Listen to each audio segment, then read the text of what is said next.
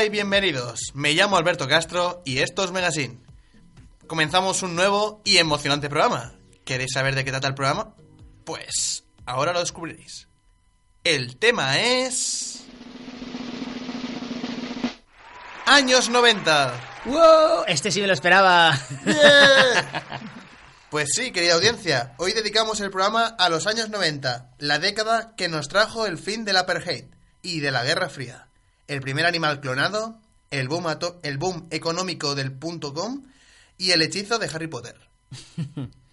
Bueno, este programa no podría ser realizado sin la colaboración de los locutores estrella, empezando por Daniel con su sección Cine Expert. Claro que sí, megacineros, buenas tardes a todos, buenos días, buenas noches, ¿qué tal? Y seguidamente la sección de Valentina, cultura... ¿Cómo- ¿Cómo era? No me acuerdo. ¿Culturilla general o algo así? Por favor, ilústranos. Curiosidades culturales es Ah, el nombre de la. Lo siento. Es que te estaba devolviendo la, la que nos hiciste pasar en el otro programa. Culturillas. Sí, que nos hiciste sufrir a los locutores, ¿verdad, chicos? Hoy va a ser así también, Valentina. Un poquito. Esta vez, si sufristeis con dos pruebas, esta vez hay tres. Oh, Dios mío. Yo ya venía mentalizado para sufrir hoy, ¿eh? pero Os veo hago que un duro. pequeñito resumen, a ver si estáis puestos en los temas. La primera hablaremos sobre la independencia de algunos países de la Unión Soviética. Uh, ojo, que es un tema calentito, ¿eh? Luego os contaré, la segunda prueba os contaré distintos hechos y tenéis que, que responderme a un par de preguntas. Y la última va relacionada con fallecimientos de personas importantes No durante los levantamos años cabeza. 90. Aquí en Magazine nos gusta el No fallecimiento. nos levantamos cabeza, ¿eh? No somos nadie. Bueno, y seguidamente tendremos la sección de Paul. Bien, chicos, pues en mi sección, como siempre, os traigo una selección de canciones representativas de la década. Y para finalizar el programa, mi sección, sección en la que realizaremos un repaso de los eventos más importantes de la década de los 90. En sonido, hoy y como siempre, tenemos a un erudito de la radio, Ale Roch, y estamos listos, así que empezamos, pero no sin antes recordar que podéis seguirnos en nuestros perfiles de Twitter e Instagram, Megasin TCM. Ahora sí, comenzamos.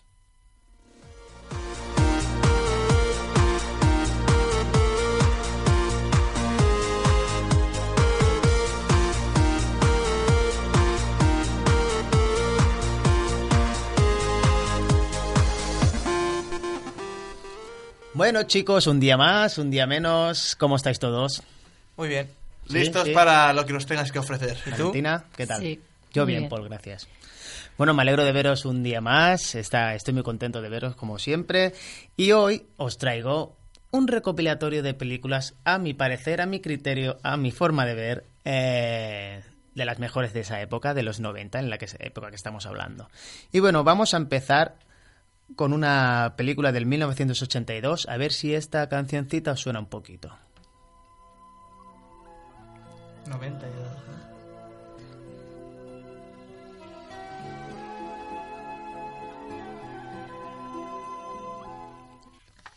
Efectivamente, estamos hablando de la película Titanic. Muy bien, muy bien, chicos. Eh, Titanic, que está dirigida por James Cameron que, y ganadora de 11 Oscars. Me parece que es de un poco más tarde, ¿no? Sí, año me he que- equivocado, no es, de, no es del 82, perdonadme. Me está riendo por eso, que- Es de 1997. Siete. Vale. Ah, vale. Ha habido, he tenido como una especie de déjà vu del programa anterior. Eh, efectivamente, es del 97. Me imagino que todos la reconocéis, ¿no? Sí, sí, sí. Celine Dion. Celine Dion. Sí, sí, totalmente. Es muy clásico, un clásico de entre los clásicos de las bandas sonoras. Efectivamente. Bueno, sí que os explico un poco de cómo van, que la conocéis totalmente, pero Sí. para todos los espectadores que Sí, quizá- explica, explícanos de qué va. quizás haya algún despistado. Pues bueno, Jack, un joven artista que gana en una partida de cartas un pasaje para viajar a América en el Titanic, el crucero más grande y más poderoso del mundo jamás construido. A bordo conoce a Rose, que es una joven rica que va a contraer matrimonio de convivencia con un millonario a quien solo le interesa el prestigioso apellido de su prometida. Jack y Rose al final acaban enamorándose, pero el prometido y la madre de ella ponen todo tipo de trabas a su relación y mientras el gigantesco y lujoso transatlántico se aproxima hacia un inmenso iceberg donde le espera un final un poquito trágico. Madre mía. ¡Soy el rey del mundo! Esa es una de las frases míticas Sí. que Y estoy volando prospera. ya. Estoy volando. Sí, sí. ¿Confías en mí? Yo de pequeña, eh, bueno, no, no lo sabéis, pero yo soy súper fan de Leonardo DiCaprio. Ay, qué bonito. Estaba enamorada desde pequeña. Esta película me la he visto más de 90 veces seguramente. Dice mi madre que de- ya me la llegaba a poner hasta sin voz y decía yo los diálogos. No sé si es verdad, no lo recuerdo, pero me gusta mucho. Probablemente sí, probablemente. Es una, es una de las películas que hay que ver sí o sí también. Como he dicho, eh, ganó 11 Oscars y creo que estaba nominado a, a 12 o 13. Bueno, creo que se, se llevó casi todo lo que, a lo que estaba nominado. Y bueno, ahora vamos a pasar a otra película menos dramática y más charachera, divertida. Es una película de animación de Pixar, aún no estaba en Disney. Y a ver si conocéis esta cancioncita. Hay un amigo en mí. Hay un amigo en mí. cuando eches a volar y tal vez Hay un amigo en mí. Bueno, chicos, como sabéis, como estáis cantando, como habéis adivinado. Toy Story. Efectivamente, estamos hablando de Toy Story, una película de animación de John Lasseter de 1995. Fue la primera gran película de animación totalmente eh, hecha en ordenador. Y bueno, ha formado parte de la infancia de muchos, incluso de la adolescencia. Y bueno, es una película que ha pasado a la historia totalmente, a pesar de ser de animación. Pues sí, la verdad. Recordemos que la animación no está realmente muy, muy bien vista. No es la palabra a la que quiero buscar, pero no está tan considerada como las películas de acción real. Y esta película ha, ha logrado colarse entre las mejores de la historia. Pero es irónico que se diga eso cuando las películas de animación requieren un esfuerzo bastante equivalente. Efectivamente. O incluso a veces mayor. Superior. Recordamos que Toy Story, creo recordar, que se tardó unos cuatro años en, en realizarla Yo entera. diría que fueron entre 4 y 5 años Sí. desde que empezaron hasta que la peli O sea, se que imagínate el trabajo que, han tenido, que tuvieron que tener. Y bueno, os explico un poquito de qué va, aunque la conocéis. Como he dicho, es del 1995 y trata de unos juguetes que no es que cobren vida, sino que realmente siempre la han tenido. Y los juguetes de Andy, que es un niño de 6 años, temen que haya llegado la hora de un nuevo regalo de cumpleaños y les sustituya. Entonces tienen ese miedo. Entonces, Buddy, que es un vaquero que ha sido hasta ahora el juguete favorito de Andy, trata de tranquilizarlos hasta que aparece Buzz Lightyear, el juguete nuevo. Un héroe espacial dotado de todo tipo de avances tecnológicos, Buddy es relegado a un segundo plano y su constante rivalidad se transformará en una gran amistad cuando ambos se pierden, se pierden en la ciudad sin saber cómo volver a casa. Yo aquí tengo dos escenas favoritas. La escena del coche de Pizza Planet, ¿Sí? cuando, es- cuando el Woody está ahí metido en el maletero. Ajá. Y también, el gancho es nuestro amo. Eso te iba a decir, a mí me encanta la escena cuando están en la sala de juegos y están con los... Él decide quién se va y quién se queda. Todo esto es absurdo. Tiene grandes escenas, tiene muy, muy buenas escenas y... Tiene escenas muy tristes también Sí. cuando se ve la que más adelante dicen que era la madre de Andy abandonando a, a la compañera de... O sea, perdón. El, el muñequito tiene una novia. Sí, Pero eso es en la 2. creo que es la segunda película. No, es Sí. la primera cuando se ve cómo la abandona la imagen, ¿no? Eso es en la segunda. Sí, creo. es en ¿La la segunda, segunda? sí. Pero bueno, no pasa nada, puedes Y hablar de también ello. hace un apunte de que no solo los juguetes de Woody tienen vida, o siempre la han tenido, sino todos. No, todos los juguetes realmente, por eso he dicho, no, no es que cobren vida, sino que los juguetes en sí Pero es Ya la tienen. Sí, sí. realmente tienen vida, ¿no? Digamos, en, la, en el mundo de Toy Claro, Story, Que claro. por cierto, no sé si es a finales de año, de cara al año que viene, se va a estrenar la cuarta Efectivamente. de. La tercera a mí me dejó un muy mal sabor de boca, no porque fuera mala, que me gustó mucho, sino porque me entristeció mucho su final. Pero bueno, dejemos de hablar de la infelicidad de Toy Story que nos dejó en los corazones y vamos a hablar de otra película que ha hecho un antes y un después en, las- en el tema de acción, incluso ciencia ficción. Y no creo que reconozcáis esta canción, pero la voy a poner un pelín a ver si por ahí la pilláis.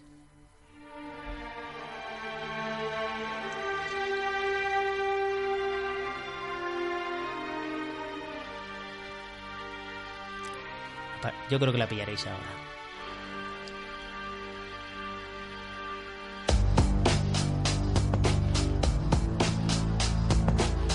No es un tema muy conocido porque la película no destaca por su banda sonora original, digamos, sí, sí que destaca por otras cosas y hemos hablado de ella. en otros programas. Alberto creo que ya la tiene presente desde el primer momento. Bueno, Matrix. Correcto, sí, sí, Paul, muy bien. es Matrix. Y esta canción, o sea, yo creo que me suena más de haberlo visto en vídeos de YouTube de la época, épocas pasadas que no en la película. Sí, está, pe- perdonadme chicos, llevo un resfriado. uh. Eh, esta canción se ha utilizado mucho, tanto para, vídeos de YouTube y para muchos recopilatorios de escenas y etcétera. Y bueno, la han trillado mucho en ese aspecto. Y bueno, Matrix es una película ya rozando los 2000, es de 1999, o sea que la cogemos con pinzas ya. Y eh, fue dirigida por los hermanos Wachowski, recordemos que ahora son hermanas Wachowski. Bueno, y os explico un poquito la sinopsis, que es un poquito enrevesada.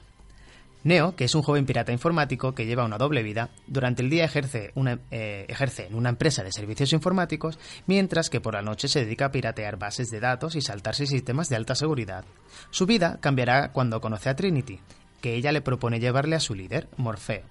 Será entonces cuando descubra una terrible realidad sobre el mundo que nos rodea. Vivimos en una realidad artificial controlada por máquinas a las que simplemente servimos como fuente de energía. Ahora, Neo deberá elegir si unirse a la resistencia para luchar con la dictadura informática o vivir su falsa vida, sin olvidar esta terrible realidad. Gran película. Es una película que engloba muchísimas, muchísimas cosas. Tiene un guion muy enrevesado. Y no estamos hablando de una película de ciencia ficción genérica, estamos hablando de una película filosófica. eh, y tiene, tiene sus fallos de guion, tiene sus cositas, pero funciona muy bien como. Funcionan muy bien más las subtramas. eh, y tiene un trasfondo para mí brutal. Sí, sí. Yo recuerdo verla y flipar un poco, pero está muy bien. Otra La disfruté. película de culto. Sí, sí, totalmente, desde el primer día que la estrenaron. A Y bueno, A destacar la escena de las píldoras. Mítica. la, la recreé. la madriguera. Sí. Y también la escena en que el pobre Neo tiene que sufrir que un insecto se le meta por el ombligo. Sí. Y bueno, vamos a hablar de la última, que esta es mucho más amena, mucho más divertida, aunque también es un po- tiene un trasfondo un poquito que, que hay que rebuscarlo. Y supongo que ya reconocéis esta canción.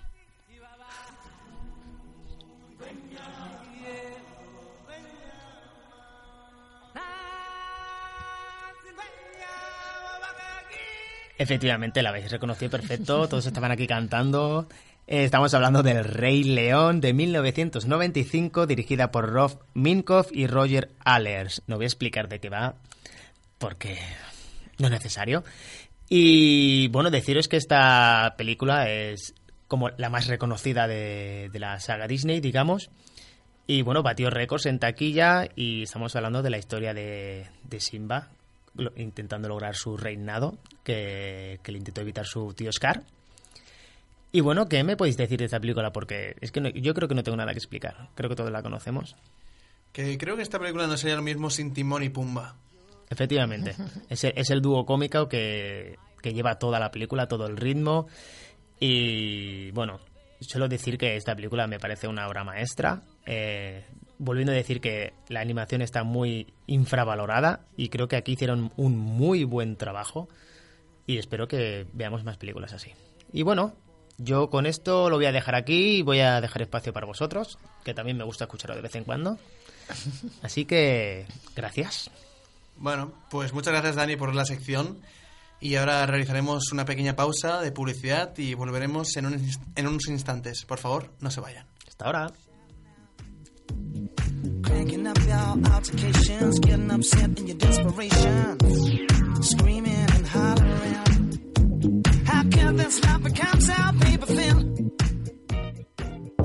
Hey, hola, soy Uri Maristany, locutor en Primera Hora. Eh, espera, ¿no sabes de qué programa te estoy hablando? ¡Ah!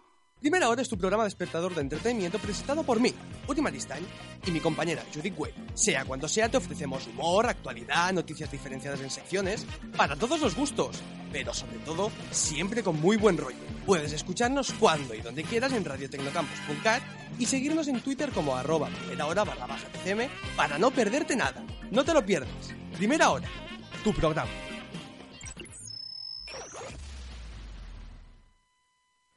Des de quan estudiar ha estat quelcom avorrit? Viu la millor experiència universitària al Tecnocampus de Mataró. Podràs conviure amb gent d'intercanvi de més de 37 països mentre gaudeixes de les millors instal·lacions al costat del mar. Matricula't en un dels 16 graus universitaris que oferim o en un dels 13 màsters i postgraus. Passa els millors anys de la teva vida amb nosaltres. Recorda, més del 85% dels nostres alumnes entren al mercat laboral abans d'acabar la carrera. Entra a la web del Tecnocampus i consulta tota l'oferta de graus que tenim per tu. Hey chicos, ¿habéis escuchado Megacin? Es el nuevo programa de Radio Tecnocampus. ¿Megacin? Sí, Megacin. Es el programa que lo está petando. Tiene secciones súper interesantes como... ¿Hay música? ¡Cállate! Sí, hay música. ¿Y cine? ¿Queréis callaros? Estamos intentando grabar un anuncio. Sí, también hay cine. Hay cine, hay noticias escabrosas, hay curiosidades, hay de todo. Megacin. Diversión sin fin.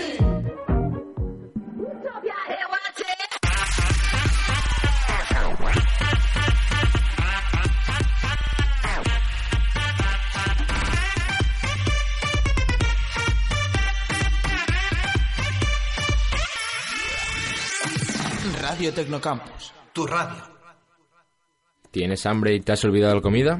En el bar-restaurante Tecnocampus encontrarás todo lo que buscas, desde un bocadillo hasta un self-service con más de 15 platos diarios. Ven y aprovecha los descuentos semanales en bebidas y almuerzos. Bar Tecnocampus. Todo lo que necesitas para seguir adelante. Si t'agrada el cinema i vols estar al dia, escolta la cartellera. T'informem des de la més objectiva perspectiva.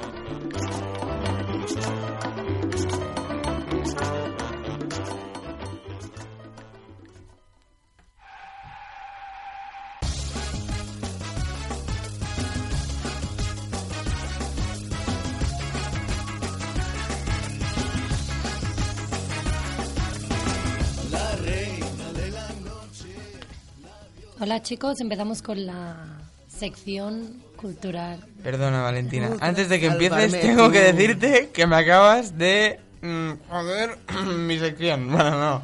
Vaya, vaya. Esta, esta canción también eh, la escucharemos en mi sección. pero Rompe corazones, Vale. Valentina. Cada día me gusta más la música que pones, ¿eh? La dejamos bajita, que vaya sonando. Bajeita, ¿eh? Empieza la sección Curiosidades culturales. Muy bien. Como ya hemos dicho, la, la sección se dividirá en tres pruebas relacionadas con los años 90. Y antes de empezar esta primera prueba, ¿vale? Os quiero hacer un pequeño resumen para poneros en, un poco en contexto. Los 90 llegaron hasta el 2000. Nos vamos un pelín antes. En el año 1989 cae el muro de Berlín. No sé si lo recordáis, lo hablamos en el programa anterior. Sí. Tras la caída del muro de Berlín se, se desencadenó la desintegración de, de la URSS, dando nacimiento a nuevos estados independientes y, permitien- y permitiendo bajo de su influjo de, que habían tenido de la URSS. El primer país en independizarse es Lituania el 11 de marzo de 1990. Y un año después, 14 países deciden declarar también su independencia. Pues dicho esto, empieza la primera prueba. Y os diré Tengo miedo. los países y tenéis que adivinar en qué año pidieron su independencia. Oh, va, va, va a hacer daño hoy, ¿eh? Y no vas a dar Pero- opciones. no, perdón, el año no, mentira. El año fueron todos en el 1991. Tendréis que adivinar la fecha, pero os doy opciones. Ah, la fecha, el mes, ¿te refieres? Sí. O sea, más difícil aún. No, más, bueno, os doy tres Más opciones. concreto. Es más concreto. ¿Conocéis Armenia, supongo? Sí. Sí. Os doy tres fechas, a ver si adivináis. El 19 de mayo, el 2 de febrero o el 23 de septiembre. ¿Qué fecha os queda bien? 2 de febrero. 2 de febrero. Porque Armenia me suena frío. A mí me gusta más el 23 de no sé qué. El 23 de septiembre, pues muy bien, Alberto. Me parece que miras mis respuestas, no sé por qué. Sí, te he vuelto a hackear. Hackerman. Armenia pidió su independencia el 23 de septiembre del 91. Me parece bien. Georgia.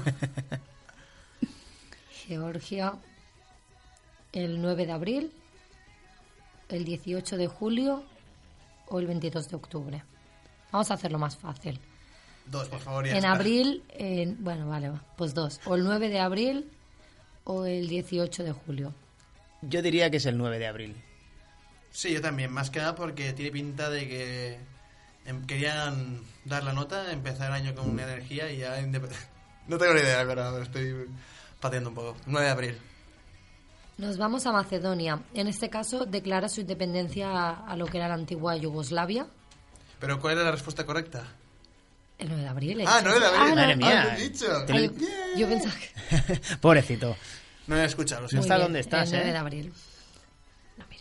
Vale, perdona. Macedonia declara su independencia de Yugoslovaquia el 11 de noviembre o el 8 de septiembre. El 8 de septiembre. 8 de septiembre. Sí, esa- El 11. la lo recuerdo perfectamente.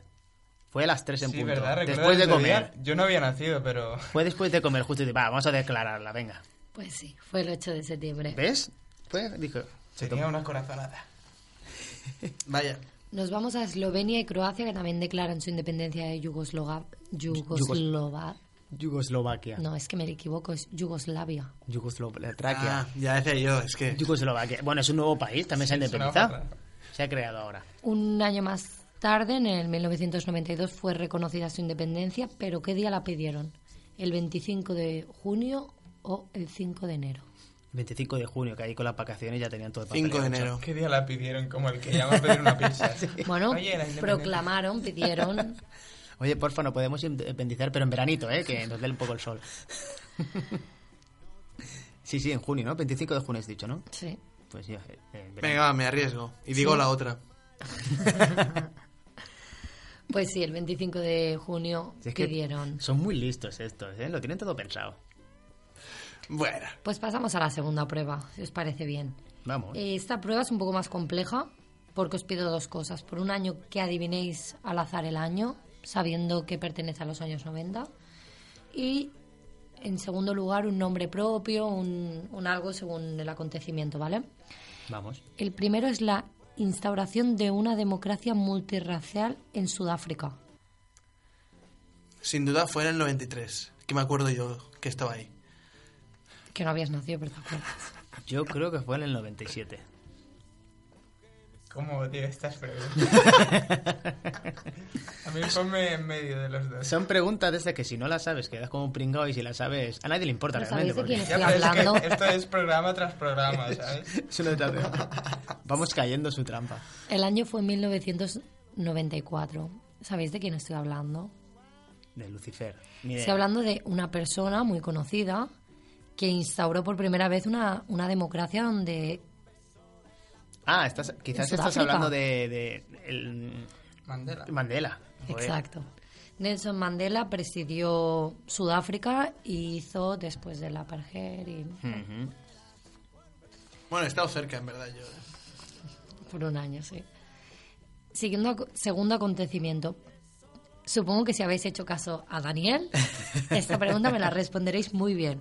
Primera película que fue realizada en ordenador. Necesito nombre y año. Toy Story 1990 y... Siete. 5. 7. 95. 95. Vale, 5. Y la última. También hablamos en el programa anterior, hablamos de una clonación. Pues en, en los años 90 se creó el primer mamífero clonado a partir de una célula adulta. ¿Qué año fue? ¿Puede ser que fuera en el 96, 94? 95. La oveja Dolly, 95-96. La segunda parte era quién era, qué mamífero Sí, era. la oveja Dolly. La oveja Dolly. 96. 94. 94.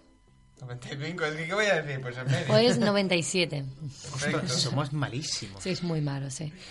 Aquí ha mío, ¿cómo acabado la esto? segunda prueba. Me parece que a partir de ahora, cuando le toque la sección de Valentina, me iré.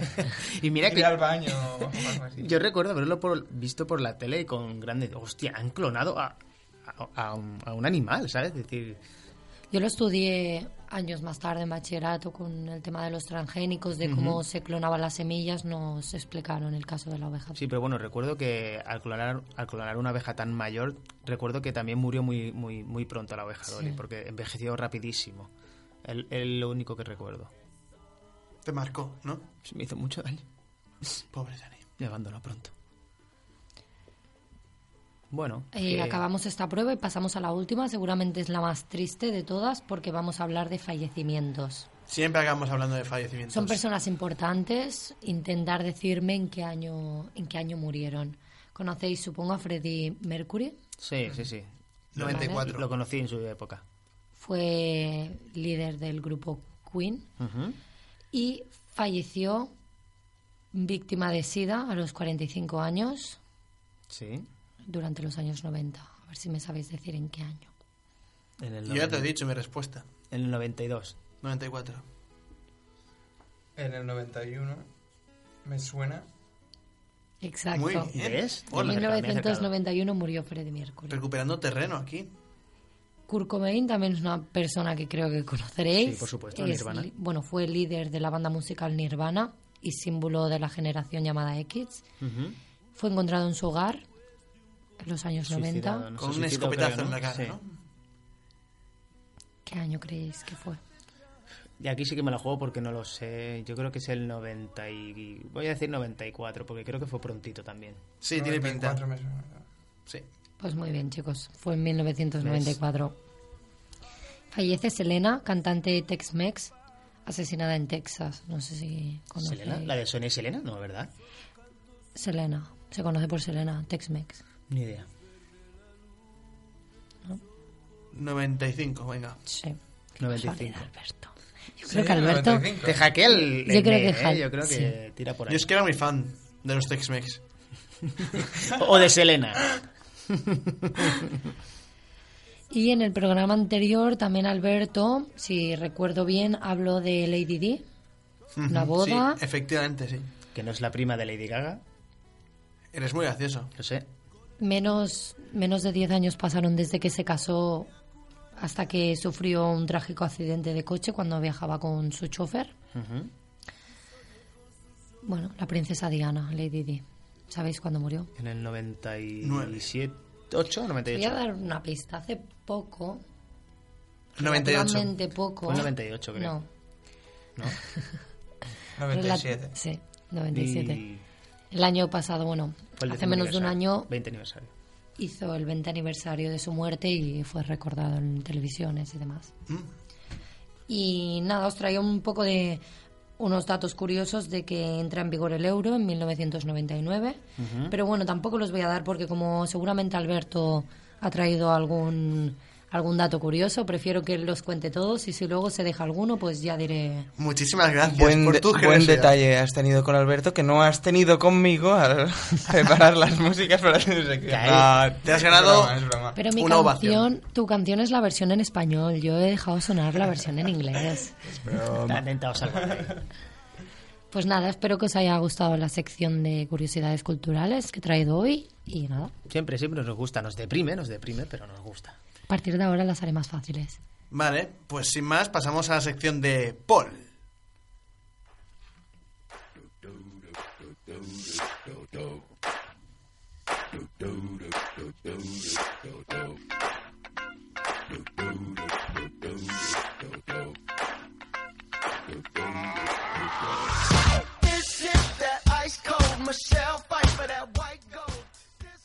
Hola chicos, ¿cómo estáis?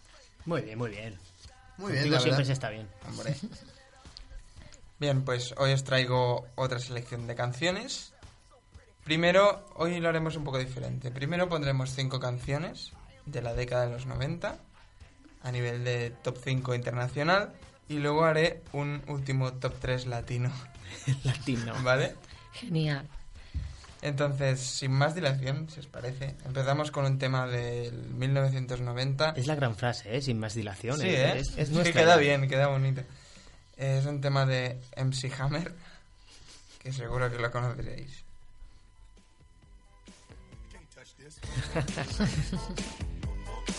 Can't touch this. My, my, my, my music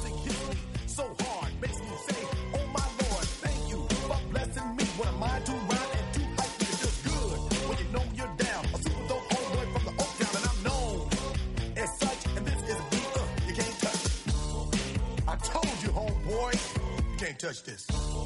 Yeah, that's how we living, and you know you can't touch this.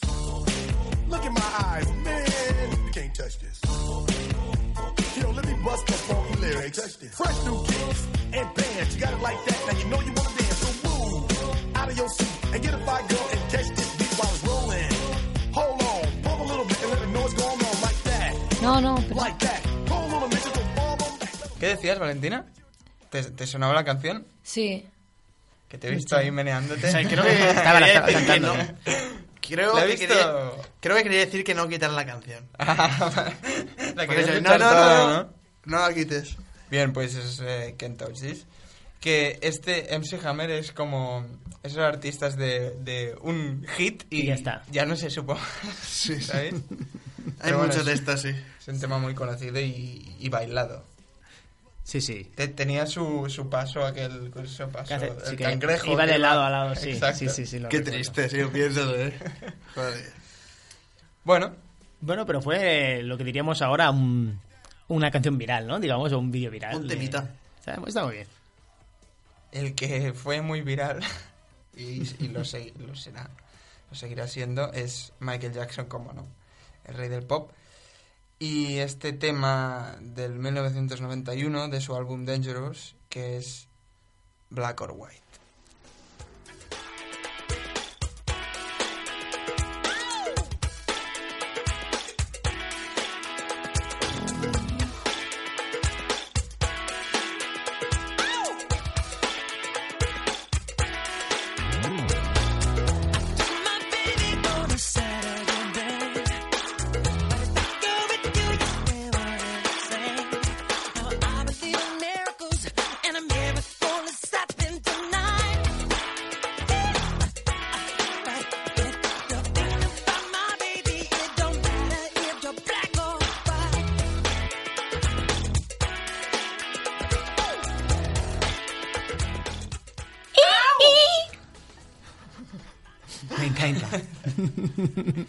Sí, gran canción, la verdad. Una de sus, mu- de sus múltiples canciones conocidas y veneradas. Sí, ¿qué canción no es venerada de Michael Jackson? Bueno, Tiene algunas, eh, también. te- que- ¿Canción mala de Michael Jackson? O sea, mala no.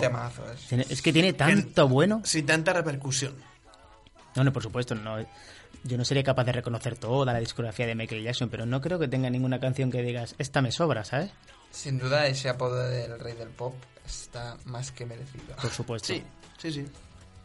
Bueno, y ahora no quiero deprimiros, pero nos vamos con una baladita mucho más lenta y cuya historia es bastante triste. Es un tema que se titula Tears in Heaven de Eric Clapton y es un tema del 1992.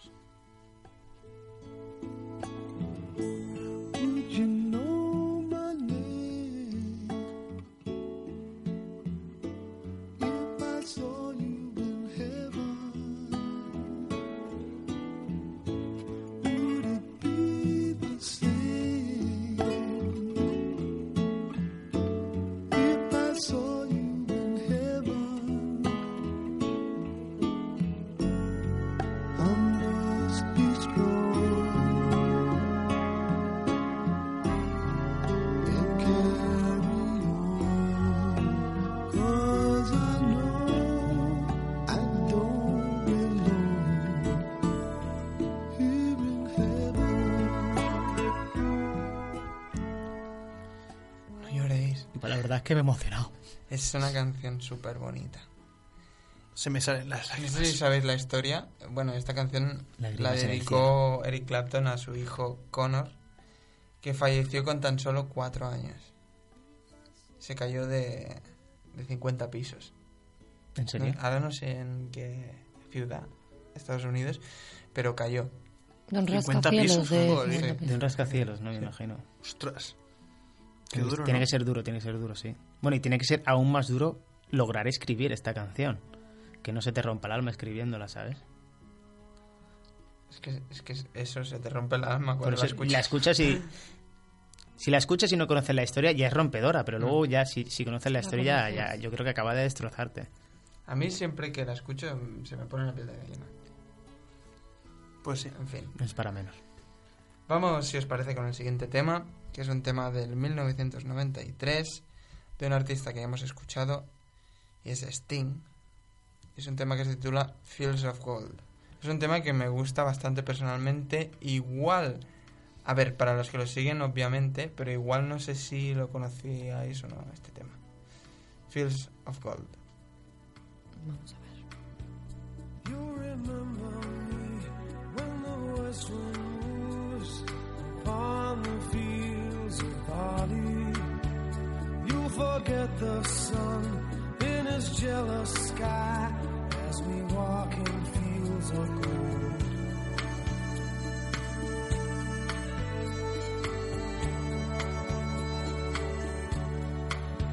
So she took her love for to gaze a while upon the fields of Bali.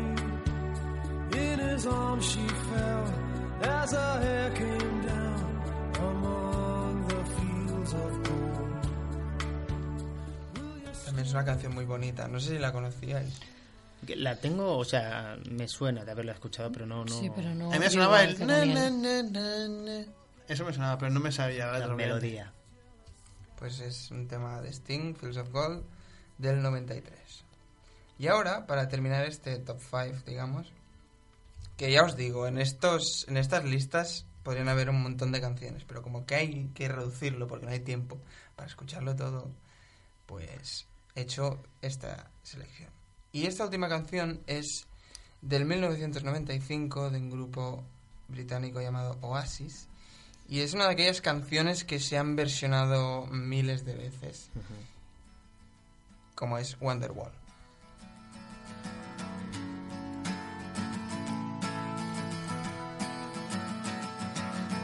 Today is gonna be the day that they're gonna throw it back to you. By now, you should have somehow realized what you gotta do. I don't believe that anybody feels the way I do about you now.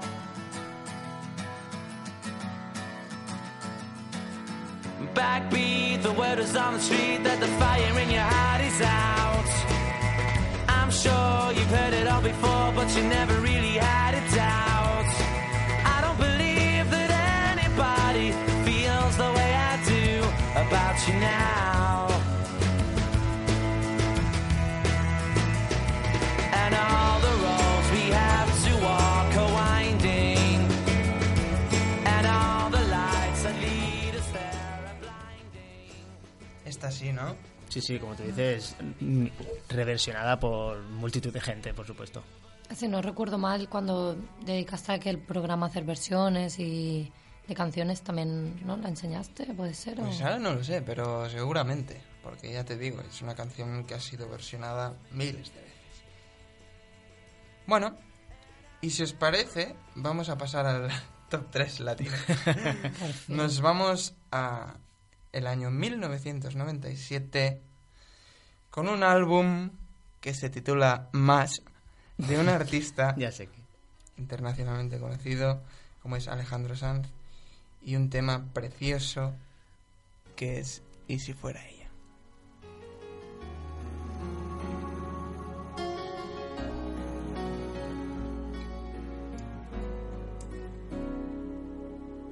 Ella se desliza y me atropella.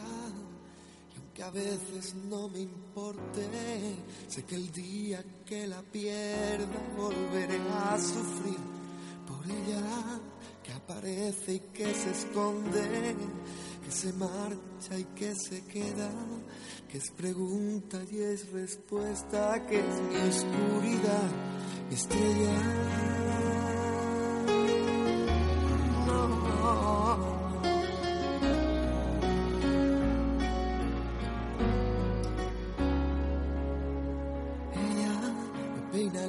Y me la enreda. Va conmigo, pero no sé dónde va. Mi rival, Eres, eres, eres muy mala persona, Paul, te lo tengo que decir. ¿Por qué? Eres malísimo porque tú sabes que a mí Alejandro Sanz me emociona muchísimo. No me digas. Se me han puesto los pelos de punta solo de, de recordar las veces que... Bueno, y, y que sigo escuchando este tema. Eh, bueno, me parece un artistazo. Creo que, creo que es lo mejor que tenemos en el panorama español y es de los mejores artistas del planeta, por supuesto. Bueno, es que no tengo palabras feas para hablar de este... per- Y de- esta es una de sus canciones más bonitas. además. Efectivamente.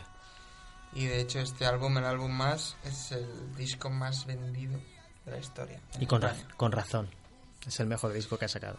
¿El más vendido en España o el más vendido de una persona española, de, una- de origen español? Aquí. Aquí. Bueno, a mí no me disgusta, pero tampoco me entusiasma. Acabas de perder un sitio en mi corazón. Cor- Corazón partido. Efectivamente. Canción que también incluye el disco. Otras de sus mejores canciones, por supuesto. ¿La amiga mía es de este disco o es del anterior? Del mismo disco. El mismo. Sí. Y un charquito de estrellas y bueno, tiene tantas. Es el típico sensor que tenemos todos en casa, porque en aquel momento nuestros padres pues lo compraron. Igual que todo el país. Bueno, Mi madre creo que no. Sería más de Manolo García. Vale. Otro personaje que también es muy Ya bueno. sabemos por qué a Alberto no le gusta Alejandro Sanz, porque su madre no le compraba CDs.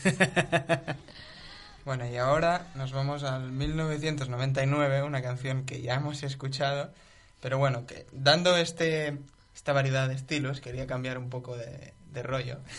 De registro. Y efectivamente es este Living la Vida Loca de Ricky Martin. La noche, la diosa del vudú. Yo no podré salvarme, podrás salvarte tú.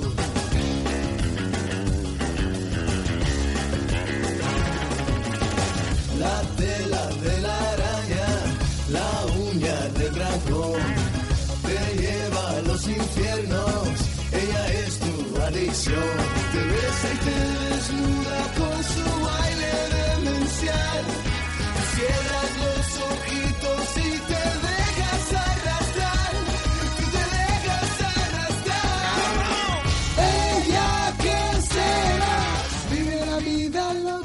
Que me emociona, me Dani emociona. dándolo todo. Yo me he quedado pensando si en la versión en inglés dice exactamente lo mismo. Hombre, me imagino que tendrá Es, alguna. es muy parecida porque la- el título es Living la vida loca, o sea, Sí. Eh, Eso sí. pero Yo me acuerdo de cantar esta canción en el Sinkestar. Y a mí me, me encantaba también Ricky Martin, me gustaba mucho.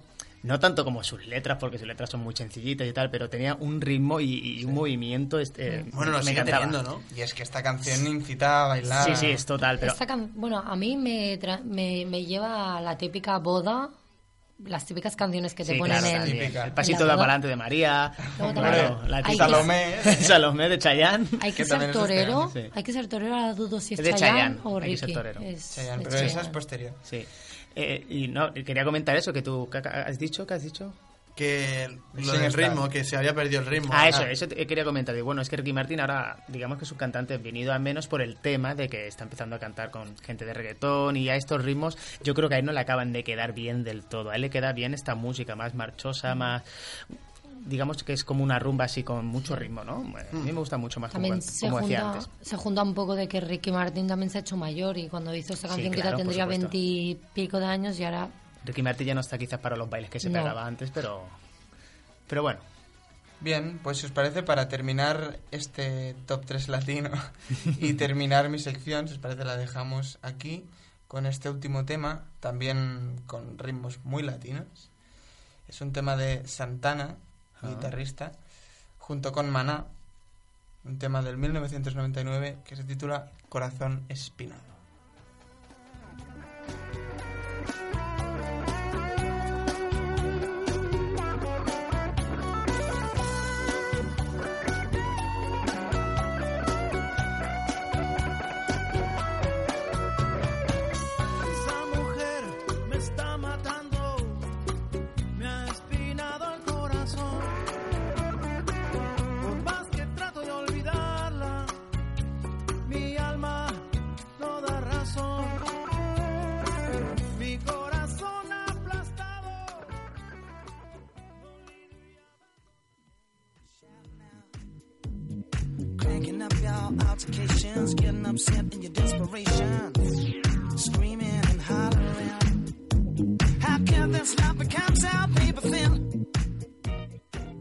¿Tienes hambre y te has olvidado la comida?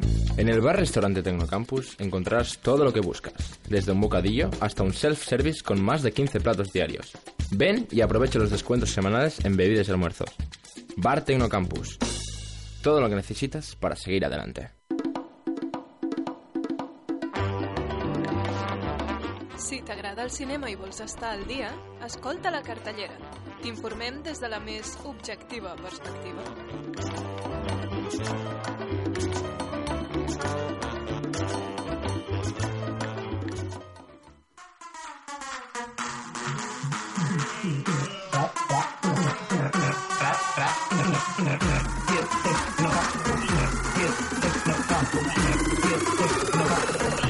Radio Tecnocampo.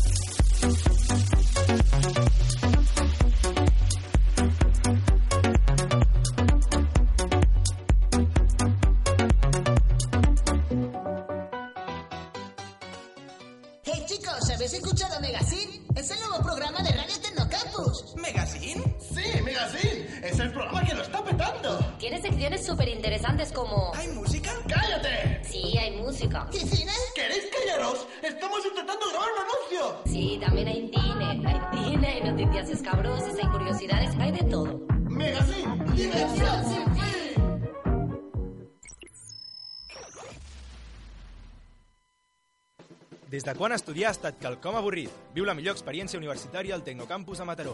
Podràs conviure amb gent d'intercanvi de més de 37 països mentre gaudeixes de les millors instal·lacions al costat del mar. Matricula't en un dels 16 graus universitaris que oferim o en un dels 13 màsters i postgraus. Passa els millors anys de la teva vida amb nosaltres. Recorda, més del 85% dels nostres alumnes entren al mercat laboral abans d'acabar la carrera. Entra a la web del Tecnocampus i consulta tota l'oferta de graus que tenim per tu. Lunes, levantarme, hecho. Tomar un café, en proceso. No perderme el programa de primera hora. ¡Ah! ¡Que me lo pierdo! Los lunes se curan escuchando Primera Hora. Inicia tu semana con Primera Hora, tu programa despertador de entretenimiento presentado por mí, Judith Way, y mi compañero Uri Maristán. Puedes escucharnos de 7 a 8 todos los lunes o cuando y donde quieras en radiotecnocampus.cat y seguirnos en Twitter como arroba primera hora barra baja TCM para no perderte nada. No te lo pierdas. Primera Hora, tu programa.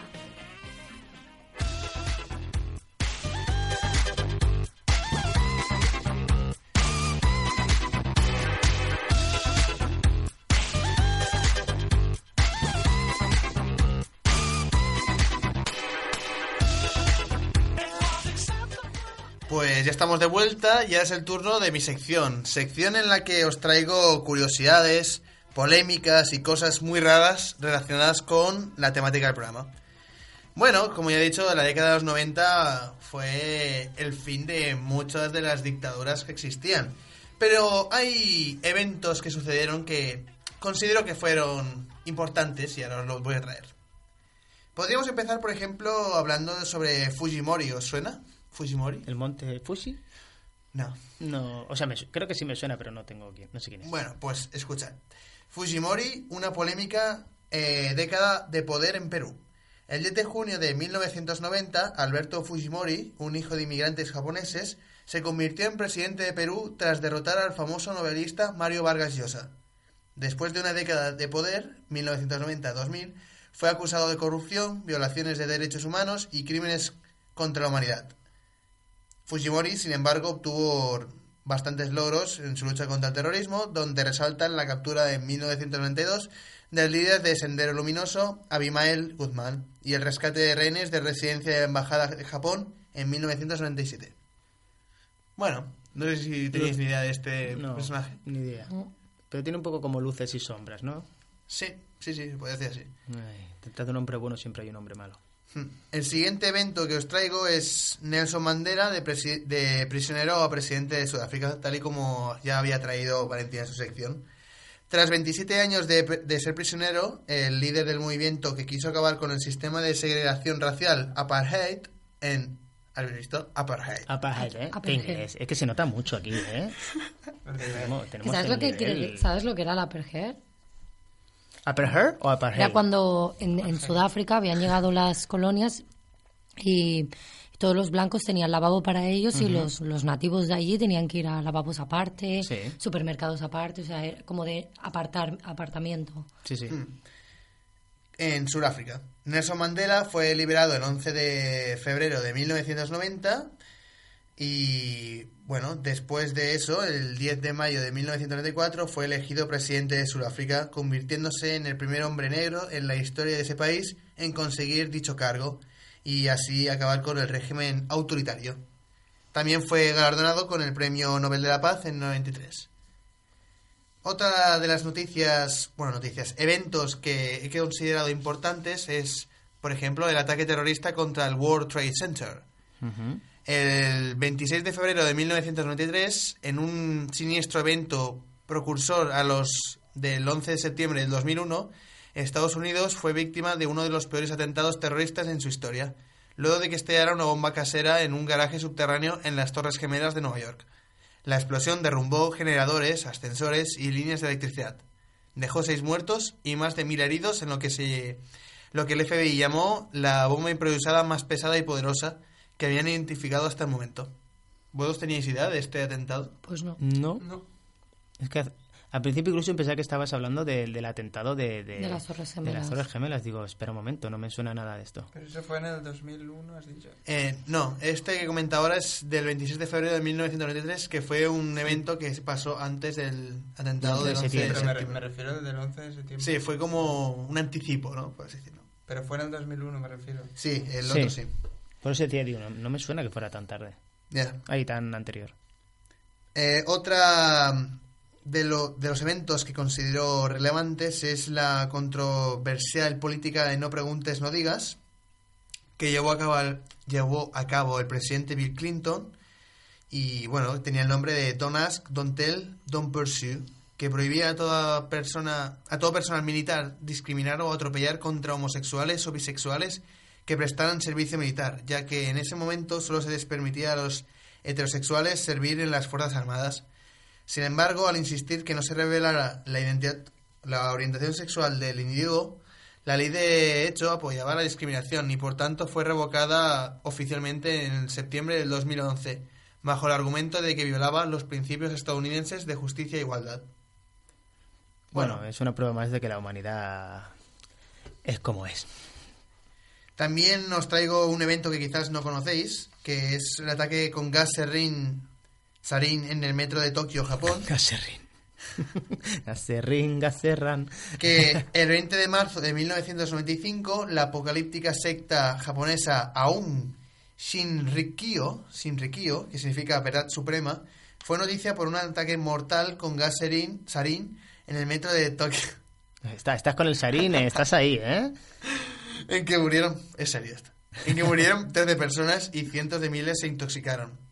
Los procesos judiciales abiertos en el 96 han dejado muchos aspectos de la trama sin despejar, incluyendo la motivación de los atentados.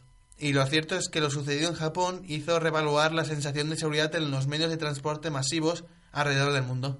Bueno, es que creo que lo que has dicho, que hay muchas cosas que, que se han dejado sin, sin entender como la motivación del atentado. Yo creo que ninguna motivación es suficiente para hacer un atentado. O sea, simplemente hay que estar, hay que estar muy, muy loco para ni siquiera el pensar de, de acabar con la vida de alguien, creo yo, ¿no? Bueno, yo, Totalmente. por ejemplo, mi opinión es que es, es- lo vemos de esa manera desde esta parte del mundo, pero desde la otra parte tú puedes pensar que quizás a tu familia la han asesinado y tú no has entendido el por qué y los únicos que te han dado apoyo, te han enseñado, te han educado, te han dado educación y dinero, te han dicho que tienes que seguir la palabra de Dios y te han engañado a partir de tu ignorancia. Sí, por supuesto que est- estoy hablando desde el punto de vista nuestro, ¿no? Desde el punto de vista más occidental y, digamos, Pero lamentablemente hay muchos niños que por desconocimiento Eh, ese acaban... es el problema. De los atentados, la mayoría, por no decir creo que casi todos, ya hablo sin saber, eh, estamos hablando de gente que está ins- instruida a ello, ¿no? Digamos, desde muy pequeñitos les enseñan que eso es lo que tienen que hacer porque eso es la verdad, digamos, ¿no? Hmm. Y ya para finalizar esta última, bueno, esta sección, os traigo una magnífica, bueno, un magnífico evento que es que la Viagra, la famosa pastilla azul, sale al mercado. Luego de que Sildenafil, mejor conocido como Viagra, fuera patentado en 1996, en el 98, la Administración de Medicamentos y Alimentos de Estados Unidos aprobó el uso de la droga en el mercado para tratar disfunción eréctil en los hombres. El enorme éxito del Viagra fue prácticamente instantáneo. En primer año solamente las píldoras cosecharon alrededor de mil millones de dólares en ventas. Un estimado de 30 millones de hombres en Estados Unidos sufre de disfunción eréctil. Ay, madre mía. Nos reímos, pero por, pobrecillos. Bueno, yo me río por no llorar porque te- hay gente, hay millones de personas muriéndose de hambre, de enfermedades y la ciencia lo único que avanza es en disfunción eréctil, en, Bueno. en operarse ciertas partes del cuerpo y estamos, eh, hablo de, de financiaciones, Sí. eh, ojo, Eh, y luego ya dejamos muy aparte cualquier enfermedad de estas raras y dejando niños a, a- a su suerte, Es ¿sabes? que mientras haya un bolsillo detrás que pueda A pagar lo que están refiero. inventando, ellos seguirán. pero ¿Qué es, qué es sí- lo, qué es lo que se vende? La estética. Pues venga, vamos a fabricar teta, vamos a... es, es una forma de decirlo, pero, pero bueno, es esta sociedad. Que Como hay algo de tiempo, os voy a decir alguna más, algunos de los eventos que también tengo apuntados y que también son importantes. Por ejemplo, el Papa Juan Carlos... eh, Juan Carlos, eh, ya me pasa en el anterior El Juanca. El Papa Juan Pablo II visita Cuba. Eh, visitó la nación comunista en enero de 1998 y bueno, pues fue un evento bastante importante. Como recuerdo del viaje, por ejemplo, el, manda- el mandatario Fidel Castro aceptó una petición del Papa que en el 25 de diciembre fuera el día de fiesta en Cuba. La Navidad no se celebraba como día feriado en Cuba desde 1969. Justamente el día que se fue a la luna por primera vez. O sea, el día, perdón, el año. Sospechoso, ¿no? Sí. Cuanto menos. También en la década de los 90 fue la década de la diosa Aitor Sena, Freddie Mercury y la Madre Teresa. La década de los 90 dejó varias muertes trágicas, entre ellas la del versátil cantante de rock Freddie Mercury, en el 91, víctima de SIDA. Todo está relacionado, si os fijáis, ¿no? Sí, sí. En el 94 moriría el campeón mundial de la Fórmula 1, Ayrton Senna, luego de, estrellarse, de estrellar su vehículo en el Grand Prix de San Marino, en Italia. Y en el 97, a pocos días de la muerte de Diana de Gales, se anuncia el fallecimiento de la Madre Teresa Calcuta. Y finalmente, en el 99, la- desaparece uno de los grandes visionarios del cine, Stanley Kubrick, en- de un ataque al corazón. Sí. Y, y ya, si queréis, hago dos titulares. Hablando de Stanley Kubrick, si me permites, bueno, murió sin poder fina- finalizar su última película, que, que recuerdo que era Ace White Shot, protagonizada por Tom, ay, Tom Hanks, iba a decir. El de Misión Imposible, recordármelo, Tom no, Cruise. Tom Cruise. Y, y su, lo que era su mujer anteriormente. Y bueno, no sé quién acabó el rodaje al final, pero creo que al final no, no acabó siendo lo que se esperaba. Mm. Y ya, así, para finalizar, os digo dos, eh, dos estilo titular, ¿no? Dos eh, eventos importantes. Titanic entre las más taquilleras del cine, como ya, sí, como ya Daniel habló en su sección. Y las baladas conquistan corazones, bolsillos y rankings. Como trajo Paul en su sección, alguna baladita así lenta. Fue bastante importante. Por así decir, alguna canción en concreto, la de I Will Always Love You de Whitney Houston, fue bastante popular y este estilo en concreto fue bastante... Sí, que creo que además este álbum es uno de los más vendidos eh, Esa, de la esa- historia. ¿esa canción la sacaron para la película? El ya- guardaespaldas, sí. O sea, directamente La la, escribieron para la Es película Guardaespaldas, Es ¿verdad? la segunda, es la segunda más vendida. El álbum Porque- de, de Whitney Sí, porque el primero más vendido, es Michael Jackson. no, ¿No? o sea, de los 90 me Ah, de los refiero. 90. Con 22 millones de visitas fue, no sé si lo conocéis. ¿De visitas? Ah, no. De ventas, Ay, ¿no? de venta, no, millones de ejemplares vendidos. Ah, amiga. Eh, Shania Twain, eh, Shania Come Twain. On Over. Bueno, Come on over. Eh, No sé, me he equivocado de canción. me suena, pero creo que no es el caso. Esa fue la más vendida de los 90. Bueno, hasta aquí mi sección y con ello el programa de hoy. Esperamos de corazón que lo hayáis disfrutado tanto como nosotros. Gracias Dani, Valentina y Paul por vuestras interesantes secciones y gracias también a Leis Sonido. Os recordamos una vez más que podéis encontrar nuestros perfiles de Instagram y Twitter, MegasinTCM, eh, perfiles en los que encontraréis información extra y fotos muy interesantes del programa. Soy Alberto Castro y esto ha sido Megasin de Radio Tecnocampus. Hasta la próxima. Adiós.